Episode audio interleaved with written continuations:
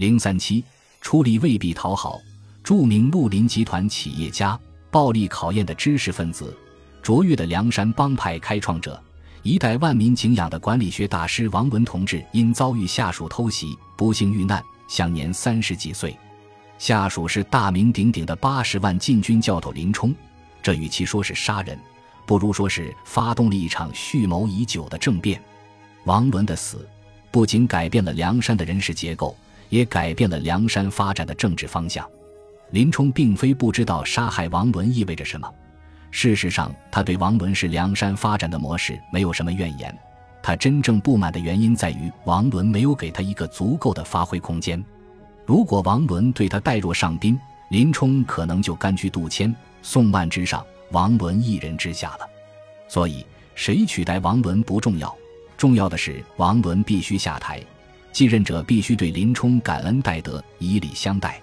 王伦一死，梁山迅速分化出三股力量：第一股，前朝元老杜迁、宋万；就实力而言，他们武功低微；就出身而言，他们身世贫寒。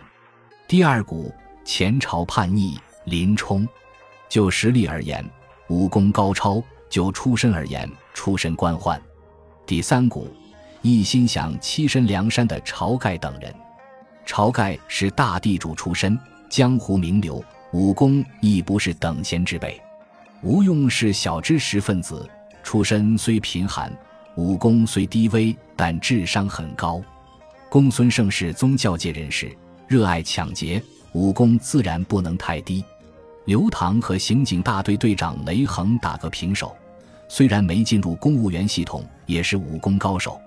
阮氏兄弟不但水上功夫厉害，就是杀人越货也不在刘唐之下。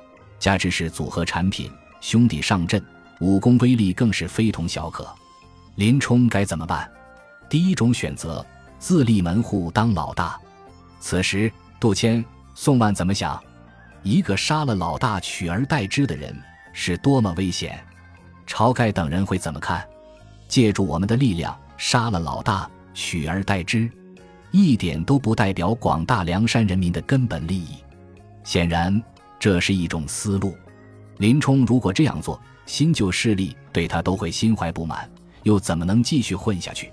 第二种选择，推举杜迁、宋万其中一个当老大，这显然是一种在梁山旧势力范围内论资排辈的方式下进行的人事安排，但效率太低。同时，这二位的专业素质也很差。恐怕根本无法镇住梁山的新势力，最终将是一种极其不稳定的人事安排。第三种选择，从第三股势力中挑选一个当老大。从论资排辈的角度上说，第三股势力的老大晁盖有出身优势。从能力上考虑，晁盖等人武功皆高于梁山旧派势力。这个任务自然落到了干掉老大的林冲身上。晁盖是第三股势力的代表人物，当老大已然是大势所趋。只是老大下面安排谁呢？很不幸，当晁盖被推上梁山一把手位置的时候，并没有人为林冲穿袜子。而如果林冲毛遂自荐呢？这嫌疑就大了。林冲不敢说自己是因为怀才不遇才杀的王伦，他杀王伦的理由十分厚道。王伦心胸狭隘。嫉贤妒能，推故不纳，因此火并了这厮。非林冲要图此位。林冲杀王伦是为了追求一个任人唯贤的政治环境，而不是为了自己当老大。这种演说具有很强的煽动性，同时也为林冲屈居梁山第三势力埋下了种子。就在晁盖坐上梁山第一把金交椅的时候，段金厅前一片沉默。如果此刻有任何一方站起来，恭维一下林教头智勇双全，云云，这二把手就是林冲的了。可是杜迁、宋万不会站出来，因为他们这样做对不起死去的王伦。